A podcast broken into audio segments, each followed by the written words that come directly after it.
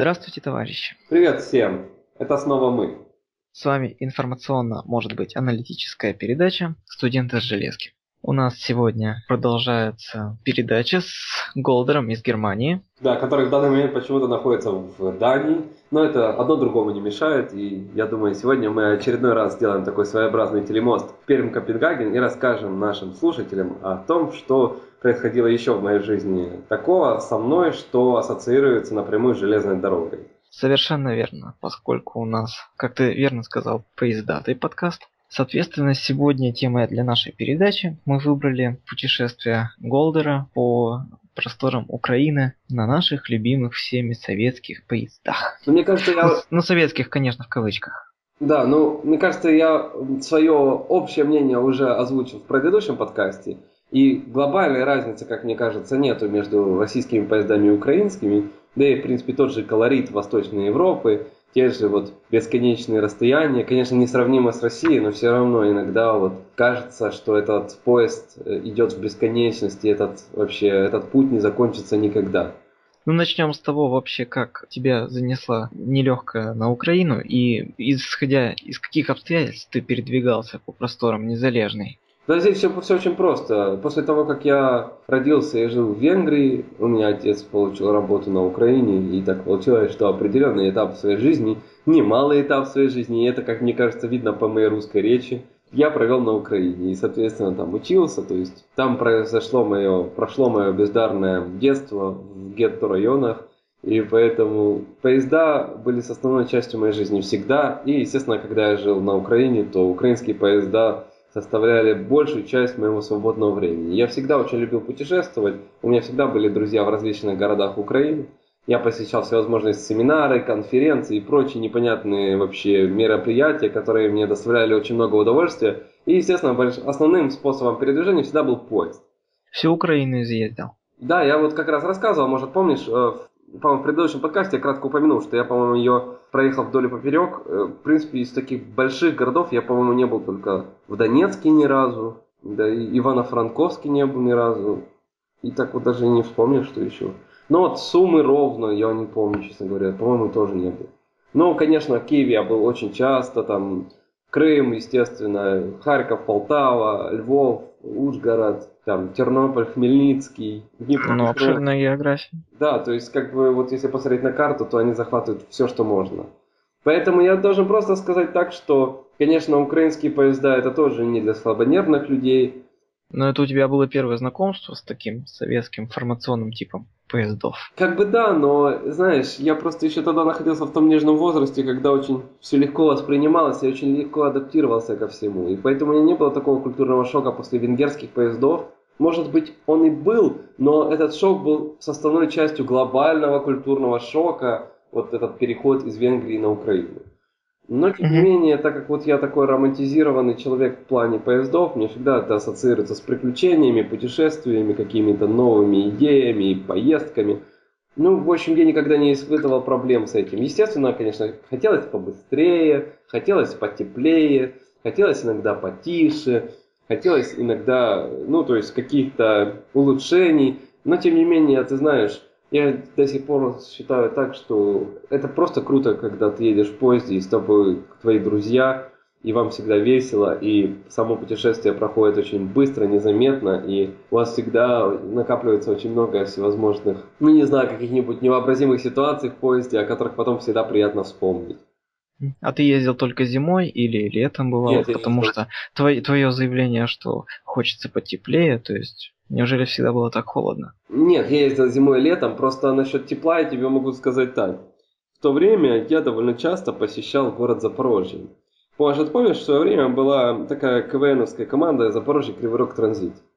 Да-да. Вот. У нас, кстати, есть э, уважаемые слушатели из Запорожья и Киева, и ты им сейчас, кстати, можешь передать привет. Да, привет людям из Запорожья. Мне кажется, что это... И из Киева тоже. Да, то есть вот могу так даже разделить и сказать, что Запорожье это город, который мне всегда ассоциировался с чем-то приятным, хотя бы потому, что там жили мои знакомые, абсолютно классные, веселые люди, и там, приезжая в тот город, у меня всегда была полная палитра чувств и эмоций.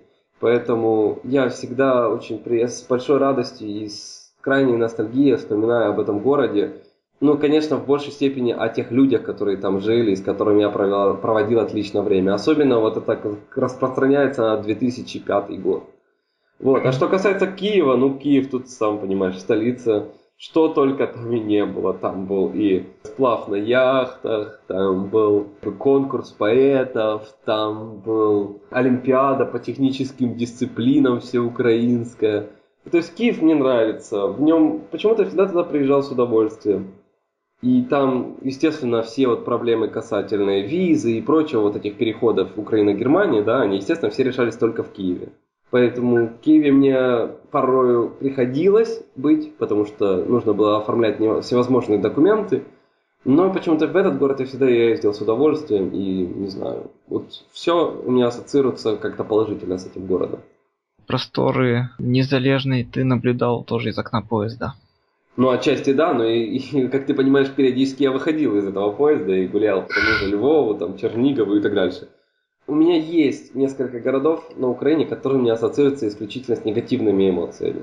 Я, конечно, не буду их назвать вслух, потому что, несмотря на мое, мое предвзятое отношение к этим городам, я уверен, что там живут хорошие люди. Uh-huh. Просто так получилось, что эти города не оправдали моих ожиданий вот в совокупности. То есть, либо мне встречались неинтересные или какие-то неадекватные люди в негативном смысле, либо же город казался мне каким-то серым. А может, просто настроение у меня тогда было плохое, и этот город еще больше как бы у меня угнетал. Но, знаешь, дорога это всегда что-то такое волнительное, и я могу тебе сказать, вот ты как бы сказал про холод, да? Mm-hmm. Вот опять же, если упоминать этот э, транзит, да, Запорожье, Кривой Рог, то когда я ездил к своим знакомым в Запорожье, периодически это было, естественно, на каникулах, лучший вариант, да, а каникулы когда? После сессии. А сессия не только же летом идет, но и зимой. Например, там когда? В январе, если я не ошибаюсь, да, ну там заканчивается где-то в конце января и начинаются каникулы. Ну и, естественно, это была отличная возможность повидать своих знакомых. Я несколько раз ездил во время каникул.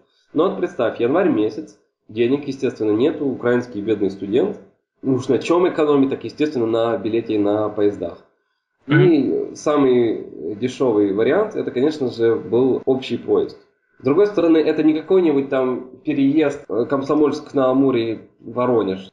То есть это всего лишь 5 часов езды.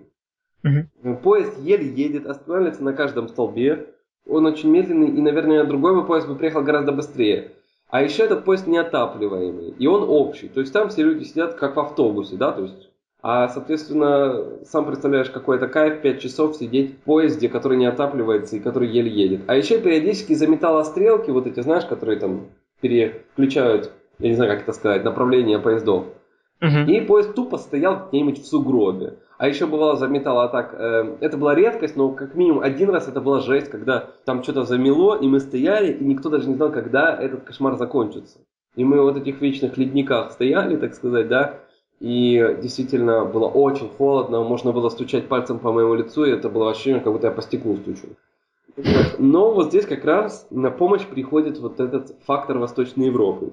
Всегда находился человек, у которого какое-то произошло прекрасное событие в жизни. Например, свадьба или наоборот развод. Кто-то, у кого-то там родилась дочка, сын, или день рождения, или день автомобилиста, там, день космонавта, знаешь, там, день uh-huh. прокладчика кабеля ну и так дальше. То есть всегда находится какой-нибудь там памятная дата какая-нибудь или еще что-нибудь, и к тебе подходит человек с бутылкой и говорит, слушай, у меня такое дело, не откажи, я хотел бы выпить за это.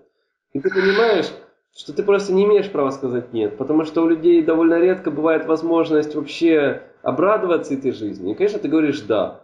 А когда ты имеешь такую ситуацию, что внутри поезда температура где-то 0 градусов, то ты говоришь «да» человеку, даже который просто мимо проходит с бутылкой водки, и тебе даже еще ничего не сказал. Поэтому я всегда говорил «да», естественно, потому что было очень холодно, и если нет э, отопления снаружи, то нужно, чтобы было отопление внутри. Угу. Поэтому как бы получалось так, что все поездки из Криворога в Запорожье, которые были в зимний период, заканчивались какой-то такой добродушной пьянкой, знаешь. И в итоге каждый раз я проезжал, и мне абсолютно не было холодно ни разу. Я не ощущал нехватки отопления в поезде. И вот эти пять часов пути, которые я проводил, проходили очень быстро и незаметно. И поэтому у меня украинская железная дорога, несмотря на все недостатки, ассоциируется именно с вот таким каким-то собранием такой квази-группы разных людей, какие-то разные возраста, пол, да, там, из разных городов. И все как бы вместе, и нету такого, как вот в Германии, дистанцированность, что все сидят, каждого свой мир, все так отдалены друг от друга. Здесь как бы ты заходишь в купе, ты автоматически являешься собеседником. И в итоге ты, конечно же, присоединился к компании. Ну, конечно, потому что очень холодно было. А потом, а потом всегда находится общая тема. Неважно, с кем ты общаешься. Человеку может быть 40 лет, 60, там, 12. Все равно ты найдешь какую-то общую тему. И, конечно, это всегда напоминало такой вот обычный стол на кухне, да, где сидят люди и отмечают какой-то праздник. Особенно это подогревалось вот этими эмоциями, что ты сейчас приедешь в Запорожье, и у вас там будет прекрасная встреча, которая наверняка не скоро забудется. И каков был, так сказать, меню угощения для, для согрева? Ты имеешь в виду из алкоголя? Э, ну да, вообще, чем угощали? Ну, всегда была какая-то закуска из алкоголя, по-моему, всегда была водка, там, например, там, перцовая водка. Ну, наверное, в России тоже такое есть, да? Да, конечно, перцовка. Ну, то есть горилка, да, как говорят. Угу. И как, как бы, пойми, э, люди, едущие в э, общих поездах, это априори люди не с высоким достатком. Поэтому алкоголь всегда был довольно дешевый. Но ты понимаешь, здесь другое важно. Прожив в разных странах мира, да, уже теперь с высоты своих 28 прожитых лет, я понимаю, что в путешествиях на поездах и вообще в отношении с людьми важно не комфортабельность и важно не вот эта вот отшлифованность, знаешь, поезда. А mm-hmm. то, что ты вот прибываешь на станцию, и тебе жаль, что ты уже прибыл. То есть, что путешествие подошло к концу. У меня такое было довольно часто на Украине. В Германии это всего лишь некая необходимость добраться до определенного города. При том, что комфортно, вот тебе кондиционер, вот тебе, э, не знаю, ты можешь подключить наушники и слушать радиостанции, вот тебе журналы, вот тебе любые напитки, вот тебе любая еда, ну там вот тебе скорость поезда 250 км в час, вот тебе этот Wi-Fi, знаешь. Но кроме последних двух пунктов, э, остальное имеет место быть. То есть на наших дорогах Wi-Fi 250 км в час это ну что-то пока из области. Ну ты понимаешь, это просто создает тебе комфортабельное перемещение. Но это не создает тебе душевный комфорт и душевное тепло. Почему ты вообще тебе возникает необходимость в Wi-Fi? Потому что ты один, и ты уже хоть как-то хочешь скоротать время, например, в одиночестве, хотя бы в интернет залезть. А в общем поезде из Кривого Рога в Запорожье тебе не нужен Wi-Fi. У тебя Wi-Fi вот сидит перед тобой и пьет вместе с тобой. И поэтому, конечно, здесь каждый сам решает, что для него хорошо, что плохо. И зачастую это зависит от твоего настроения. Ведь наверняка бывают такие ситуации, когда ты просто устал и ты хочешь побыть один. Но все равно скучно мне в украинских поездах не бывало никогда. Да и вообще, вспоминаю уже все эти ситуации, ну ты знаешь, да, наверняка в России тоже есть этот трэш под названием «Нет свободных билетов». Э, ой, не, совершенно неоднократно. Думаю, это будет э, одним из моих тебе рассказов э, в одном из следующих передач, поскольку у нас, к сожалению, выходит хронометраж программы. Поэтому эту тему можно взять как одну из главных в следующей передаче а также э, послушать, что же еще у тебя интересного было на Украине в поездах. Этот подкаст не получился каким-то таким занудным, как будто это пенсионеры, знаешь, в доме для престарелых рассуждают, как было при Сталине. Да нет, думаю нет. Вот что у тебя есть нашим уважаемым слушателям для следующей передачи. Тогда давай в следующий раз им и расскажем о том, как тяжело бывало порой достать нужный билет, и когда ты был дико мотивирован, даже порой эмоционально сверхмотивирован, а тетя на кассе сидела и с лицом человека, который строил бюст Ленина, говорил тебе, билетов нет, и их не будет, и даже через неделю их не будет. И как бы ты там ни говорил, что мне очень надо, вы поймите, это дело жизни и смерти, причем это дело вашей жизни и смерти. Но тетя была невозмутимой, и нужно было включать смекалку. Об этом, я думаю, мы все расскажем в следующем подкасте. Благо, что этот подкаст, вот следующий, мне кажется, будет для всех людей актуален, кто хотя бы раз имел сложности достать билет в нужное время в нужном месте. Совершенно верно. Об этом мы услышим в следующий раз. Наш поезд отправляется. Следующая станция в следующем подкасте. Ну вот, все. Спокойной ночи. Всем пока. Не пропадайте там надолго и ждите новых подкастов от нас. Желаю вам счастливого пути.